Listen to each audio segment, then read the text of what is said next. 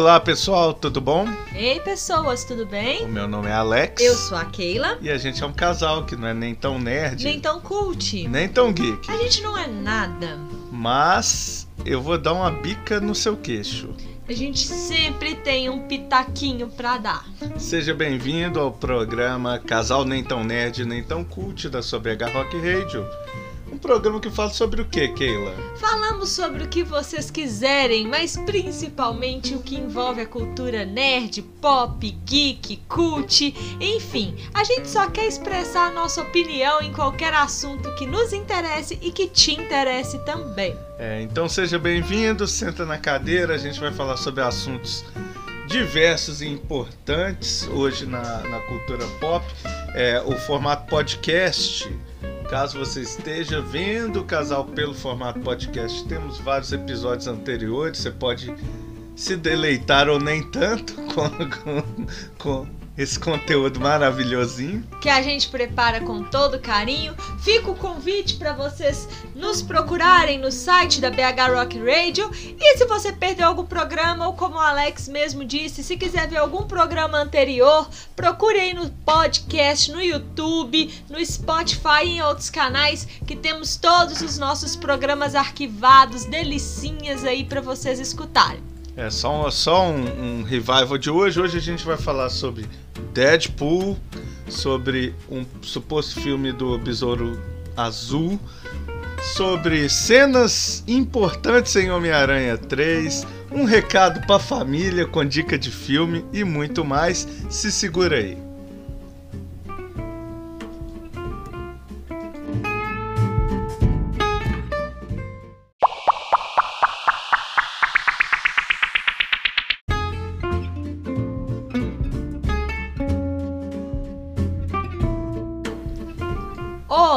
Olá, pessoal! Keila Muniz, diretamente do seu casal nem tão nerd nem tão cult. Estou aqui com a companhia excepcional de Alex da Tez. para hoje conversarmos um pouquinho sobre algumas notícias que o Kevin Feige saiu soltando por aí na Television Cricket Association. Nossa, Então chique. vamos lá. Primeiro, o que, que é essa Television Critics, Critics Association? Ele é um grupo de aproximadamente 200 críticos, jornalistas e colunistas de televisão dos Estados Unidos e do Canadá, que eles cobrem toda a programação inédita, o que está sendo produzido e o que vai sair para jornais, revistas e publicações.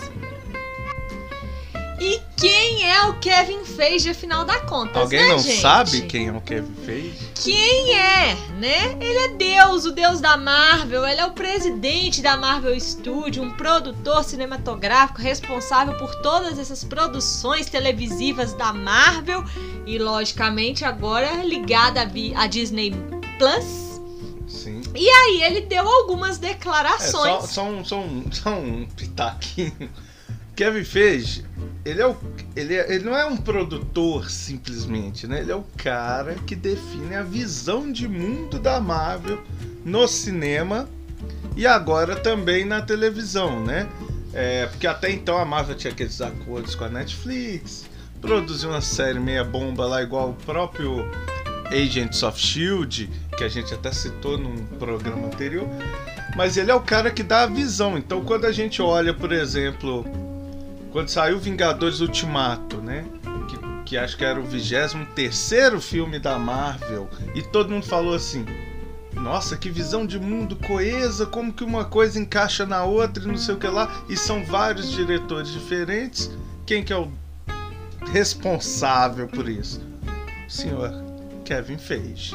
Exatamente. E nessa nessa entrevista, vamos dizer assim, ele deu duas declarações que a gente achou interessante compartilhar aqui com vocês. Primeiro foi sobre a série queridíssima que tá no hype aí do momento, que é o WandaVision, Maravilhosinha. que é uma das melhores séries televisivas já assim, vamos dizer, em pesquisa apurada, tá? É, dos Nessa casa. tempos. 100% de todo mundo gosta de WandaVision. Não, 100 não. 67%, porque a Lili gosta de palavra cantada. Exatamente. Mas o que acontece? Sobre a WandaVision, o Kevin Feige disse que por enquanto não vai ter uma segunda temporada. Então, queridos, estamos aí um pouco órfãos de WandaVision. Porém, ele deu uma boa notícia, né? Nem tudo é só lágrimas. Ele disse que a produção de WandaVision vai estar diretamente ligada com o Doutor Estranho no Multiverso da Loucura e confirmou que esse filme vai contar com a participação da intérprete da Wanda, né, que é a Elizabeth Olsen. Então, de certa forma, a série da WandaVision vai encaixar no filme do Doutor Estranho. É, é para quem assistiu, acho que foi o primeiro programa no, no, do casal no qual a gente falou brevemente sobre WandaVision, a gente falou isso, né? Que é uma série que a gente espera não contar com muitas temporadas, por quê? É, o, o WandaVision ele é um arco, né? Dos quadrinhos da personagem. Então não tem como esticar ele a de infinito, porque ele vai começar a esbarrar em algumas coisas é, de, do universo Marvel caminhando como um todo. Então é muito interessante terem essa visão de não, essa série dura uma temporada. Aí vai lá, Falcão e Soldado Invernal. Essa série dura, dura duas ou três temporadas. E não sei o que lá, porque tem outras coisas chegando, gente. Fica tranquilo. Conteúdo tem, gente. Quanta HQ temos por aí, quantas histórias temos por aí. Acho que a gente tem que desapegar um pouco dessa coisa que a série as séries ultimamente têm nos prendido muito nessa coisa de ai, quantas temporadas. Às vezes é melhor uma série com uma temporada só de qualidade, como foi Sim. WandaVision, que não esbarra em nada, do que às vezes ficar prolongando temporadas aí só pra ter um retorno financeiro, só pra é, manter e... o hype e cagar no negócio. E geralmente série termina muito mal justamente por causa disso, né? Porque tenta postergar ao máximo, tirar até o bagaço. Eu tive um caso, por exemplo, não sei quanto a vocês, uma série que eu chutei o pau da barraca, que é La Casa de Papel. Que a primeira temporada tal tá, roubo é, é genial. Agora, para que seguir em frente com uma coisa dessa? Mas enfim, outro detalhe quanto ao Doutor Estranho, isso estava um pouco na cara pelo título do, do Multiverso da Loucura, porque se suspeita, como o filme não saiu, a gente não tem essa noção, se suspeita que a Wanda pode ser a grande vilã desse filme. É, ou e ou o vilão chamado Pesadelo, que é um vilão da Marvel que trabalha com essa coisa dos sonhos também. Vamos ver o que, que vai acontecer. Deve sair cenas é, das produções em breve, mas que ela faz parte desse, desse, desse perigo iminente, eu acho que ela faz, tá?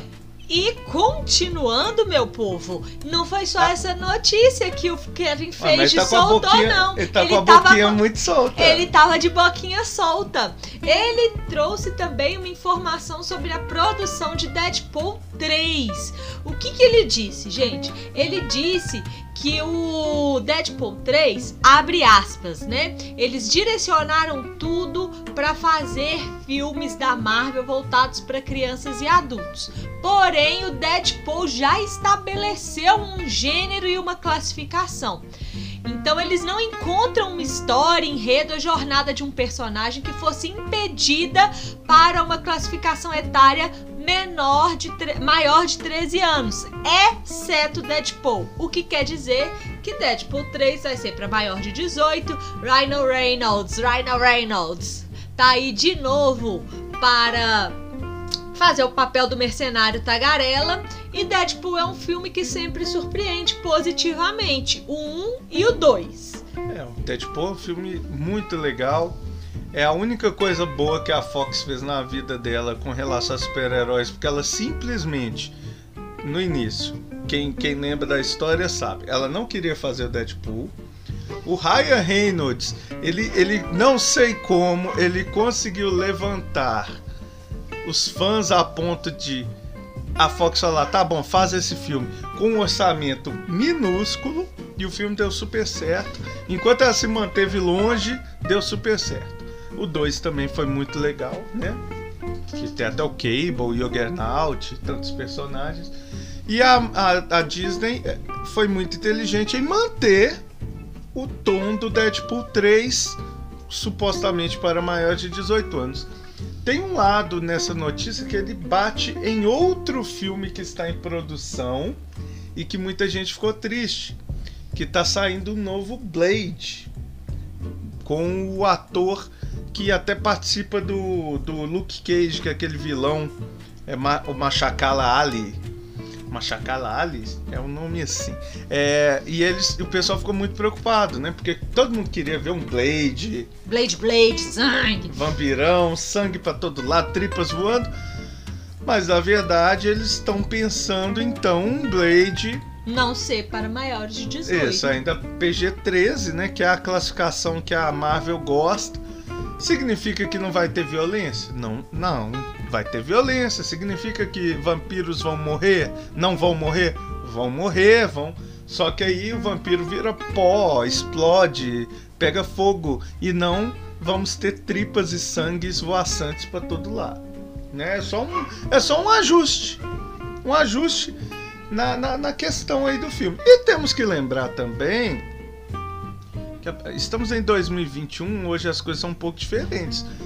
Mas quadrinhos têm uma certa classificação etária nos anos 90, inclusive as histórias do Blade. Aí às vezes saía uma revista ou outra mais adulta. Então, dá, tem muito material legal, igual a Keila falou. Exatamente. Então eu acho que antes de ir para essa entrevista, o senhor Kevin Page deve ter tomado um whisky, talvez, para ficar com essa boquinha solta assim e já soltar essas informações. Fica a dica pro senhor Kevin Page sempre tomar uma antes da entrevista, tá? Por favor, porque isso traz a nossa alegria pra gente poder ter notícias para comentar aqui. É, e o casal vive de fofoca, boatos e nudes vazados, né? Então isso deixa a gente muito feliz. Continue assim, senhor Feige. A gente já volta.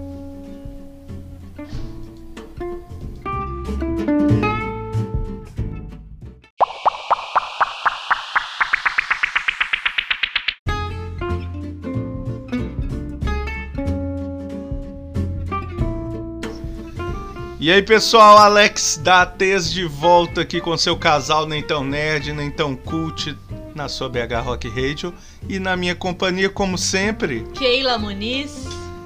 Então, amor, a gente está aqui para falar sobre uma outra notícia delícia, quase um momento fofocalizando do nosso programa? É, a gente gosta desses momentos de fofoca porque esse bastidor do mundo cinematográfico, onde as peças vão se mover nesse jogo de xadrez maravilhosinho, até formar elenco, direção e novos filmes, tem muita fofoca por trás de tudo isso. Vale lembrar também que essas fofocas muitas vezes são movimentadas por desejos de fãs.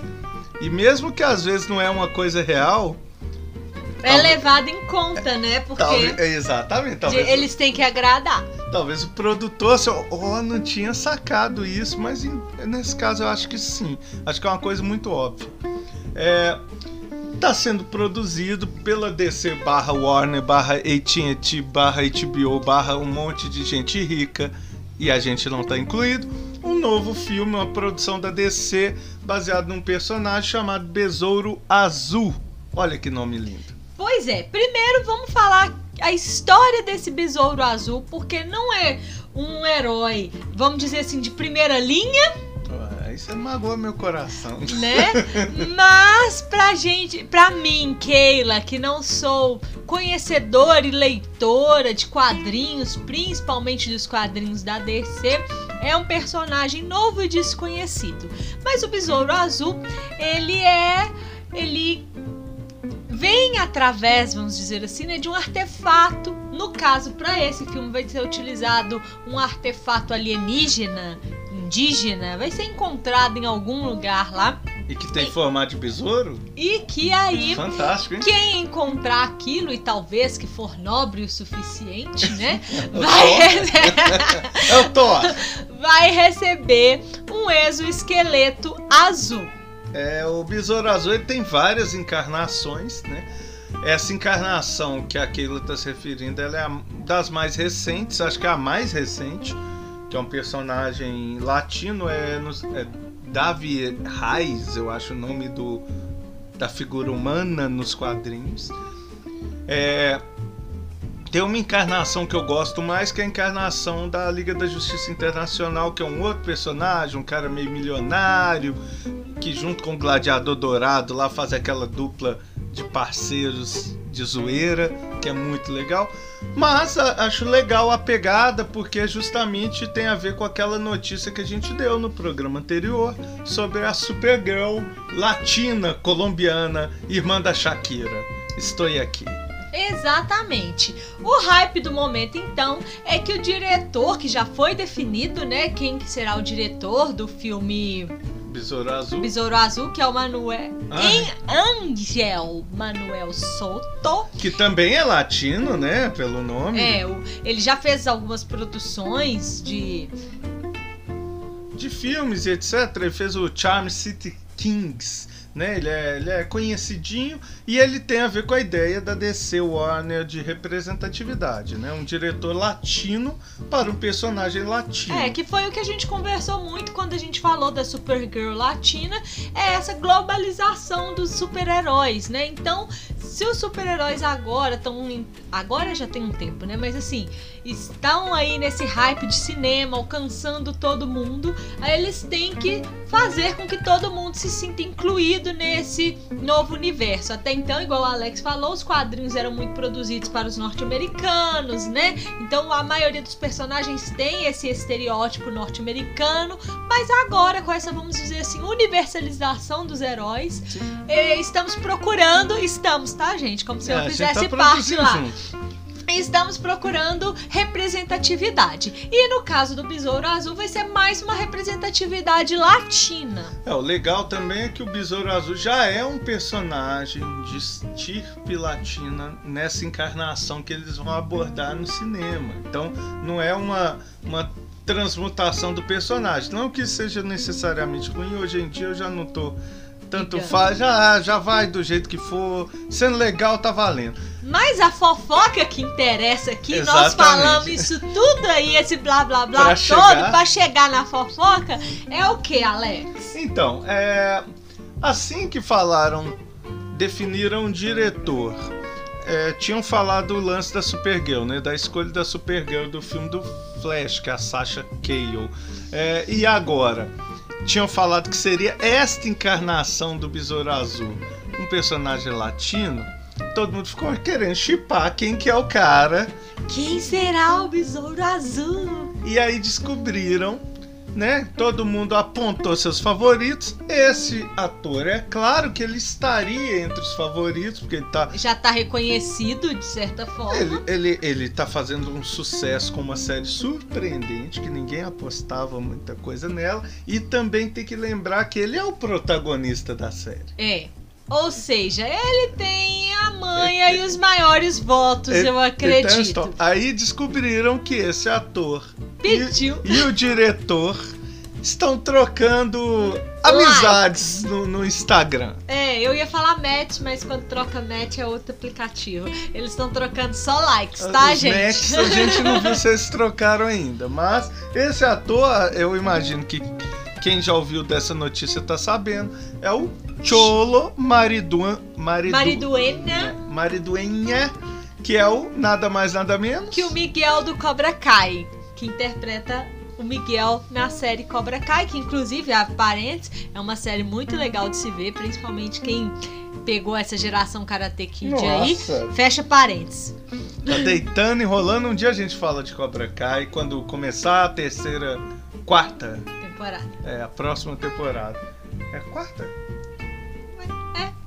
Então, é, então o Cholo Mariduenha está dando like no senhor Angel Manuel Soto, que está dando like por, por contraparte no Cholo Mariduenha. Eles estão trocando. É claro, pode ser que o, o Angel Manuel esteja dando like em 25 atores de origem hispânica latina diferentes. É, gente, hoje em dia o que, que tem se trocar um like com outra pessoa? Isso não quer dizer nada. É, não, pode ser que a própria produtora ou produtor do filme falou: olha, temos esses cinco atores aqui cotados para o papel do, do, do do. David Reis, né? O, o protagonista do Besouro Azul. Talvez ele tá seguindo todos eles, a gente não sabe. Talvez é um ator, um, um desses atores seja um ator espanhol ou, ou mexicano que a gente nem conhece. Que talvez fez uma pontinha num seriado, numa série de TV e tá lá no México. Talvez nem esse ator tá sabendo.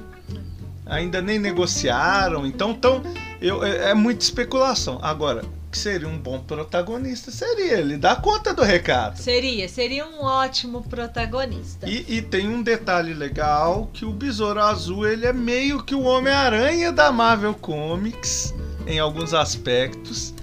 Ele também é um personagem essa encarnação. Ele é um personagem jovem. O, o Cholo, acho que ele tem 19 anos. É, ele faz muito, vamos dizer assim, ele é muito páreo aos Peter Parker, né? Isso. A- a- o estereótipo que a Marvel tem de Peter Parker é o, esperio- é o estereótipo de Besouro Azul. Besouro Azul. Não, e também a, a questão, eu falo assim, como ele é novo, assina três, quatro filmes. Não é um ator que tá ganhando tanto dinheiro assim, dá pra assinar um contratinho legal pra três, quatro filmes, uma participação eventual em um Liga da Justiça, um Flash, porque é isso que faz ganhar o começar a costurar esse universo, né, gente? Não dá. Embora eu acho do caralho a ideia da DC atual, por exemplo, no filme do The Flash, pegar lá o Michael Keaton do Batman de 1989 e trazer ele de volta, mas não dá pra fazer isso pra sempre. Né? Você vai ter que começar a, a, a costurar uma galera disposta a fazer seu próprio filme, participar de dois, três filmes aí de outros personagens e fazer um filme de grupo, sabe? Uma coisa mais pensada, né? Olha o que Acho que eles precisam de uma aulinha com o Kevin Feige. Eles tentaram, eles tentaram trazer o Joss Whedon, né? Que ele, ele fez, participou da Marvel no início, mas o cara é, é abusador, né? Então não deu certo. Mas enfim, é, essa notícia é muito legal. Temos uma outra notícia ainda, já que a gente vai falar sobre Marvel também, é, É, claro. só, só costurando aí, como a gente já trouxe essa similaridade do Besouro Verde com o Homem-Aranha, né? É, aumentaram-se as especulações envolvendo a participação do ator que faz o Demolidor, né? O Matt Murdock, que é o Charlie Cox, na produção de Homem-Aranha 3. Por que que aumentou essa especulação, Alex? É, porque como todo mundo sabe, eu já sou um ator de Hollywood conhecido, eu participei do, do Karate Kid, inclusive. Tem fotos. Quem, provas. Tem provas E fatos. fotográficas, né? Eu posso, eu posso postar depois pra galera ver. Todo ano eu posto essa foto, que é maravilhosa. É, e o Charlie Cox, né? Ele viveu o Demolidor e o advogado Matt Murdock, que é o que interessa nesse caso, na série da Netflix, né? Do Demolidor. E naquelas outras séries que não foram tão boas. É. Demolidor foi uma série de respeito. É, Né, mas enfim. Mas a questão é que teve um anúnciozinho É. por aí, uma agência anunciou. Então, como eu tô na, eu tô no esquema, eu tô no sistema, eu tô em Hollywood, eu tô vira e mexe eu trabalho lá, alguma eu faço uma pontinha. Eu recebi uma chamada para um casting, né, uma seleção de casting para Homem-Aranha 3, embora o nome do filme lá não esteja como Homem-Ara- Homem-Aranha 3, eles não colocam para não chamar a atenção. E essa seleção exigia, queria pessoas com determinada idade, aparência para serem advogados, é, é aquele pessoal que registra tribunal, segurança de júri, participar do júri, etc. É, era mais ou menos assim, ó. Procura-se por homens e mulheres com idades entre 20 e 60 anos para figurar uma cena de tribunal. É, aí você aí tem várias atuações lá. Você pode ser o, o advogado, o promotor e tal. E o lance é que uma cena de tribunal em Homem-Aranha 3. Eles já haviam é, especulado muito, talvez, a participação da mulher Hulk, que também é advogada, né? No filme. Mas o Charlie Cox andou postando umas coisinhas e outras tal, e andaram falando por baixo dos panos. Então parece que, como venceu a, a, o direito da Netflix sobre esses personagens, parece que teremos, talvez não o Demolidor, mas o Matt Murdock em Homem-Aranha 3, o que seria sensacional, maravilhosinho, lindo. Seria lindo, mas não tenhamos falsas esperanças. Como o Alex já disse, não foi anunciado para qual, qual filme é. Isso são especulações. A gente espera que sim, porque seria uma costura muito legal, mas ficamos aí só na expectativa e torcendo para que essa especulação se torne realidade. É, não, que é o filme do Homem-Aranha é que vai ter uma cena no Tribunal VAR. Agora, é, a gente tem que tomar cuidado também que o filme do Homem-Aranha tá virando meio Xuxa Requebra, né? Tá. Tá tendo. Ah, não, vem cá, vem fazer uma participação. Daqui a pouco eles estão pegando pessoas na rua aí. Tá meio congente demais. Agora, embora isso talvez é muito boato também, né? Tinham falado, ah, os três Homem-Aranhas vão participar. Será que vão? Ah, vai ter seis vilões diferentes. Ah, fulano tá vindo. Às vezes o fulano tá vindo para aparecer assim, de relance numa cena de 15 segundos. Porque tá muito poluído. Vamos ver o que, que vai dar nesse trem. Torcendo para o melhor. então daqui a pouco a gente volta.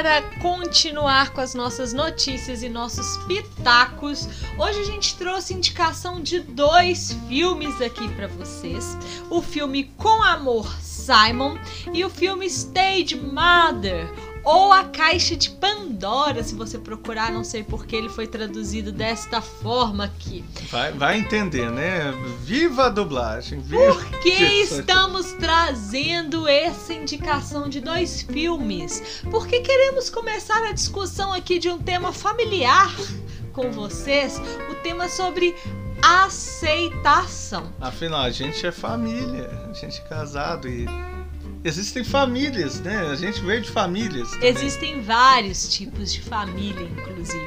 Para quem nunca viu o filme Com Amor, Simon conta a história de um adolescente de 17 anos que leva uma vida aparentemente comum, filho, vamos dizer assim, o filho que a mãe e o pai desejam ter, só que ele por dentro se corrói porque ele é gay e não tem coragem de assumir isso para sua família e amigos. Já o filme Stage Mother. Stage Mother é um filme canadense recente do ano passado, né? E muito legal. E, ele foi o mote, né, pra gente fazer esse tema. E, e cavar o, o, com Amor Simon, né? O Love Simon, que é de 2018. 2018. É, ele conta a história de uma mãe super tradicional da igreja batista conservadora lá do meio do Texas e ela já mais velha e ela recebe a notícia de que seu filho faleceu, né? Filho que eles não tinham muito contato há muito tempo pelo jeito e que o filho deixou para ela de herança um clube de drag queens, porque seu filho era uma drag também. E é um filme muito divertido. É, mas por que que nós estamos indicando esses dois filmes aqui para vocês? Para a gente discutir esse tema de aceitação, porque dando um Google e aquela pesquisada gostosa, né? Eu tirei essa fonte da Folha, tá, pessoal? Folha Wall. É 67% da, dos brasileiros têm aceitação com gays. Num ranking mundial, por exemplo, o Brasil ocupa o 16º lugar, atrás de países como México, Argentina e inclusive a Suécia é um dos países lá top 3 com 94% de aceitação aos gays. Por que, que a gente está falando isso? Porque os dois filmes eles vão trazer como que é difícil para uma pessoa, primeiro, se descobrir gay e ela se assumir para a família e ser aceita. É, e também a, a questão da esse filme ele, ele, ele trata dois momentos diferentes, né? O primeiro momento com a Amor Simon, o rapaz está se descobrindo e a família em algum momento tem que lidar com essa novidade. O, o Stage Mother, na verdade, ele, ele, ele, vai lá do final da fila, né? Do, do de um adulto um rapaz com vários problemas, eu imagino. Mas que já era resolvido. Já resolvido na sua questão de sexualidade. Talvez não resolvido em outras questões do trauma de, de, da, da, de sair do armário. Ainda mais sair do armário e montar de drag queen, né? Tem a peruca, tem muita coisa. É difícil sair de lá.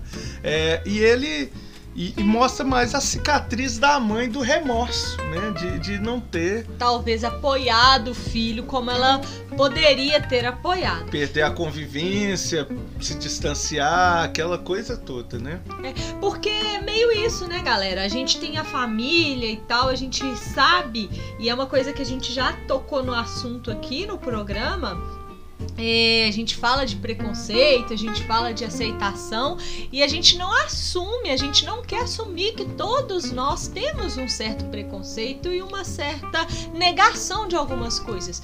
É comum a gente ter ouvir falas de ah, eu tenho até amigo gays, é. né? É tipo assim, né? e, e ter que discutir esse tema, não se meu filho for gay, não tem problema. Mas aí depois você vê a pessoa virando e falando assim pro filho: Não, mas não senta assim que você fica parecendo muito gay.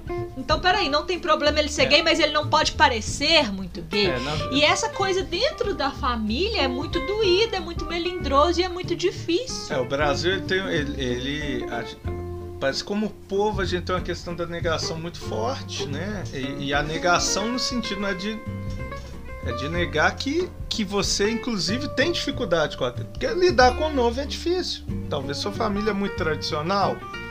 Mas agora você tem que tentar entender que para o outro também não é exatamente uma coisa simples, né? Não é exatamente uma uma uma, uma coisa fácil, um, um, principalmente na adolescência ou, na, ou, no início da idade adulta, o cara se assumir como tal, né? E onde às vezes ele quer buscar mais apoio, que é, por exemplo, na família, no pai, na mãe, no irmão, no tio, no sei lá quem, é onde ele não vai achar, ele vai achar dificuldade, pedra no caminho. Infelizmente, a nossa sociedade é uma sociedade que não é pudica. É uma sociedade que não fala sobre esses assuntos. E se a gente fala, já vem uma galera falando que então é kit gay, né, meu povo? Já acha que a gente tá sendo tolerante demais, não tem umas coisas assim? Então, é, primeiro de tudo, a gente tem que conversar sobre a sexualidade com uma certa clareza, porque tem isso. Pro outro se descobrir gay também é um processo e essa descoberta é uma. Primeiro a pessoa tem que se aceitar para depois ela conseguir falar isso para os pais. Às vezes a pessoa não se aceita com medo da reação da família e a gente tá falando aqui pais porque a gente tá é no papel de pais, mas às vezes não é nem pai só, sabe? Às vezes é até um irmão. Às vezes você até pensa assim, não, minha mãe vai aceitar de boa, mas meu irmão não vai querer mais papo é, comigo. Não, não, só o irmão, né? O amigo, melhor amigo tal, porque aí se o cara é gay e eu sou amigo dele, pô, que merda. Ele não vai me chamar ele pra tá sair mais, mim, é. Quer dizer que ele tá afim de mim, quer dizer que não sei o que lá. Então a gente tem que colocar. E a gente tem que colocar também no papel que sexualidade é uma coisa se ela não for um problema.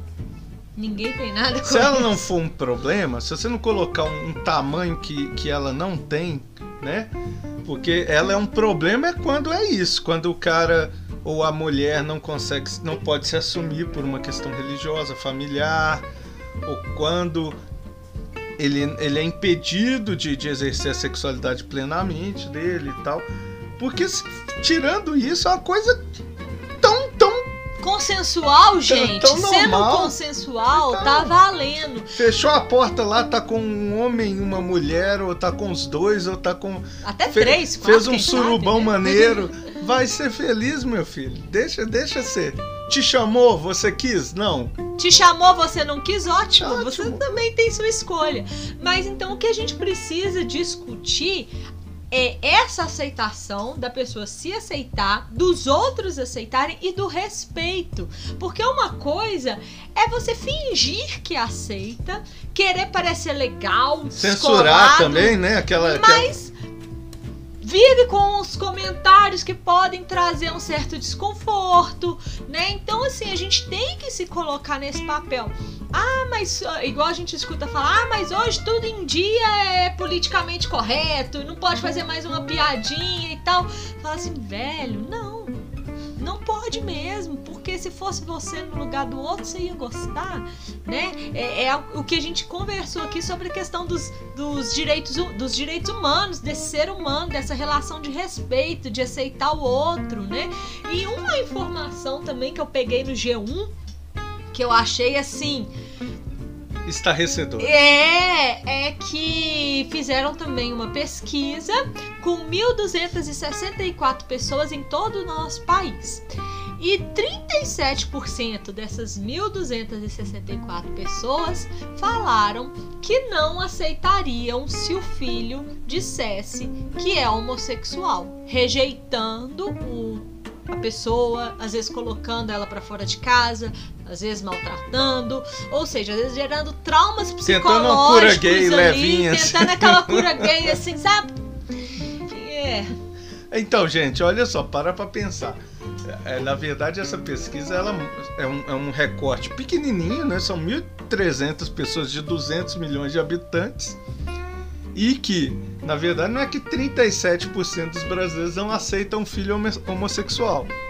37% é, tiveram coragem de dizer que não aceitariam. É, porque Por... tem os que não aceitariam, mas na hora que está sendo perguntado, fala que aceita. Eu né? acho que essa estatística ela tá muito boa. Quem dera fosse isso, 40% dos brasileiros não aceitam filho homossexual ou filha. É, a gente tem uma. A nossa estatística, eu acho que ela tá ela tá mais lá em cima, infelizmente. Eu acho que a gente tem que, tem que começar a pensar isso é, minimizar essa, essa questão, gente. Hoje em dia isso é tão banal. E também tem esse dado que você levantou aqui, que eu tô colando da, da, da pessoa que anota as coisas bacanas, que 38% rejeitam os mesmos direitos de casais tradicionais aos homossexuais, né? Ou seja, eles preferem que que um menino fique lá no lar no orfanato, né, sem um pai, sem uma família, do que o menino ter um casal gay, seja adotado. homem, seja mulher, e ser adotado e ter pai, ter mãe, ter carinho, ter, ter casa, ter família, né? Olha que bacana, né? Então nossa sociedade ainda está muito controversa, muito, é, é, vamos dizer assim, no início dos passos, né? Nem engatinhando é, não tá nem sentando, igual bebê, né? Primeiro o bebê senta, ela tá nossa tá, tem, tem, que segurar pelo pescocinho para não cair a cabeça para trás é, Nossa sociedade ainda não tá nem sentando em termos de aceitação ao diferente. Infelizmente a gente vive nessa sociedade que ainda é muito tradicional, com valores que já são totalmente ultrapassados, mas que por questões religiosas, por questões de, for de formação, idiotas, de, por falta de educação mesmo. Burrice. É. que aí baixo. A gente tá Dogma. nesse patamar ainda. Falta só um detalhe, né? Porque assim, é, a gente até aproveitando aquele vídeo que a gente assistiu do Porta dos Fundos, que chama Filmando. Depois alguém dá lá. Procure e assiste, fica a recomendação. Que Biloco é um grande ator. É, é o seguinte, né? Igual a gente falou, a estatística é muito alta. 40, tá aí 40%, né, oficialmente, nessa pesquisa que não vale para termos é, estatísticos. É, e aquela, e aquela galera casada que dá aquele rolé e pega traveco? E jogador de futebol que é macho pra caramba, mas adora um traveco? E, e essa turma, galera? E essa turma? Esses aí também não aceitam o filho homossexual. É, são esses que não aceitam, entendeu? Não é o cara, não é o cara que tá resolvido. Porque se você tá resolvido com o seu esquema, você tá resolvido. Você ajude o outro a se resolver também. Ah, você gosta assim, velho? Não, que legal, que massa. Você tá aí respeitando sua mãe, seus pais, tá saindo, tá bacana, não tá fazendo nada de errado, tá cometendo algum crime, não. A outra pessoa gosta, também gosta. Não, que massa, velho. Pronto, você achou, vai ser feliz, cara. O outro te tratar com respeito, o outro cuidar de você, o outro. É tão difícil achar um casal, né? Você achar uma outra pessoa bacana, você ainda vai ficar nessa, nessa picuinha, bicho. Para com isso, pergunta é: o que você, nas suas redes de convivência, pode fazer para a gente desmistificar e quebrar isso e dar a nossa pequena contribuição para que aquelas pessoas próximas de nós comecem a entender melhor, a aceitar melhor o outro? Eu digo isso não só para os homossexuais, mas também para tudo que a gente precisa ser aceito. Ultimamente, tem coisas que a gente achou que já tinha conquistado na vida, né? Que é tipo conseguir poder dar uma educação sexual para crianças. Hoje em dia a gente fala isso, a gente é criticado. Pegam é, tochas, né? Acendem tochas. Você e... poder falar sobre racismo, racismo estrutural. Hoje em dia você fala isso, você é criticado. Poder falar sobre a questão Feminismo. Né, feminista, é, você é criticada. E aí, você querer falar de política hoje, é, tá, tá, todo mundo tem uma versão muito torta do que, que é política hoje, mas ninguém aceita que a versão tá torta, porque todo mundo é dono da verdade. Então fica aí a reflexão do casal nem tão nerd, nem tão Sim. cult, para que vocês pensem dentro da rede de vocês, né? Em história a gente fala muito dentro dessa rede clientelar que você vive aí, o que, que você pode fazer para contribuir para aceitação e para fazer a nossa sociedade se tornar uma sociedade melhor. É, e tem o detalhe, né, gente? A, a, conversa sobre sexualidade, sobre tudo isso que a Keila falou, ela, ela tá do lado de fora da igreja, tá, pessoal? Porque a gente tá falando de uma coisa para geral. E para geral, ela não tem que ela não tem que conversar com a Bíblia e não tem que conversar com o Corão e não tem que conversar com com a Torá. Com a Torá, com a Torei, com Torado. não tem que conversar com essa galera, não, gente. A gente tá falando de uma coisa para todo mundo. Ok? Para todo mundo. Aí, se você, indivíduo, quiser entrar na, numa religião, independente disso ou não, você pode entrar. Se você quiser, se a sua religião estiver em conflito com isso, você pode se tornar um padre porque parece que os padres têm uma liberdade sexual muito boa, assim, muito ampla. Tem uma turma aí de padre que tá pronta. Tem pastor também aí, ó. Você pode virar um pastor bacana, pregar a família e fazer um surubaço com a família e brasileira. E matar o seu marido. E matar seu marido, se tornar deputado. Ó que bacana. Tem, tem assim, tem uma ampla gama. A gente tem que falar isso fora desse lugar, gente. O feudalismo já passou, sabe? Assim. É. Igreja e Estado já se separaram, a coisa tá, tá um pouco distante. Então fica esse pensamento e acima de tudo fica também a dica dos filmes, que eu acho legal a partir dos filmes a gente perceber essas, essas histórias, sabe? Acho que é um bom ponto de partida para a gente sentir. E se você assistiu os filmes e quiser deixar algum comentário, claro. deixe aí, nós vamos adorar ler o seu comentário sobre o que você achou do filme Com Amor Simon e do filme Stage Mother. Não se esqueça de entrar nas nossas redes sociais, Facebook, Instagram, Twitter, Twitter procurar lá na no site da BH Rock Radio toda a nossa programação. E se você está nos ouvindo através dos podcasts, dê o seu like tanto no YouTube, comente aí no nosso Spotify, compartilha mande mensagem, compartilha. Estamos nessa caminhada para fazer um programa interessante para agregar pessoas. É isso aí, a gente já volta.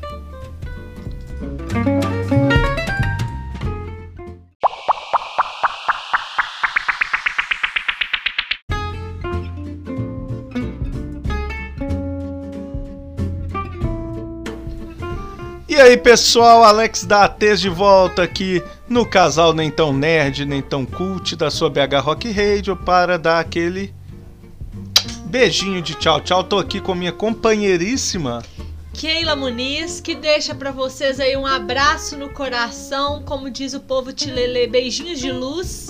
Beijinho de luz, porque beijinho de beijo não dá para dar agora, né? A gente tá meio impedido ainda, mas o bumbum tá até arrepiado aguardando a agulhada.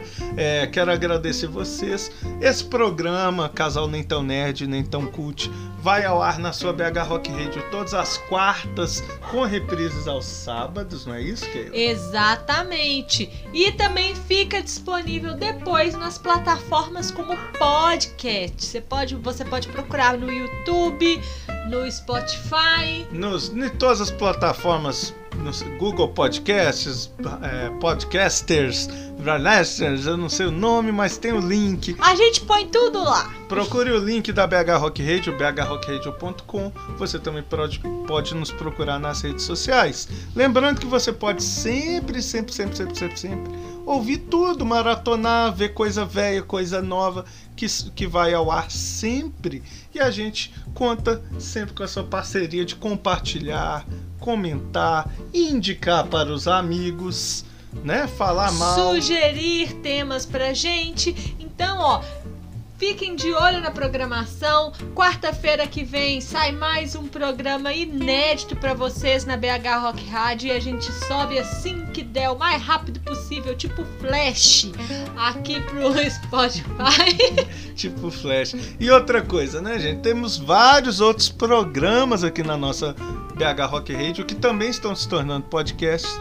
Por exemplo, temos o lindíssimo Música e Pipoca da Keila Muniz, em que ela faz playlists a partir de filmes, que é muito massa. Tem o meu programa, que não é tão legal assim, mas paciência. O Cartucho Alugado, que é um programa que fala sobre videogames, jogos, quadrinhos e coisa cinema velha também. coisa nova, ele diz assim na vinheta Coisa velha, coisa nova, mas no caso de jogos eu prefiro as coisas velhas. Paciência, né? Mas é isso, galera. Muito obrigado pela atenção. Vamos dar espaço para muita coisa boa aqui na rádio. Até mais. Beijinho, tchau, tchau.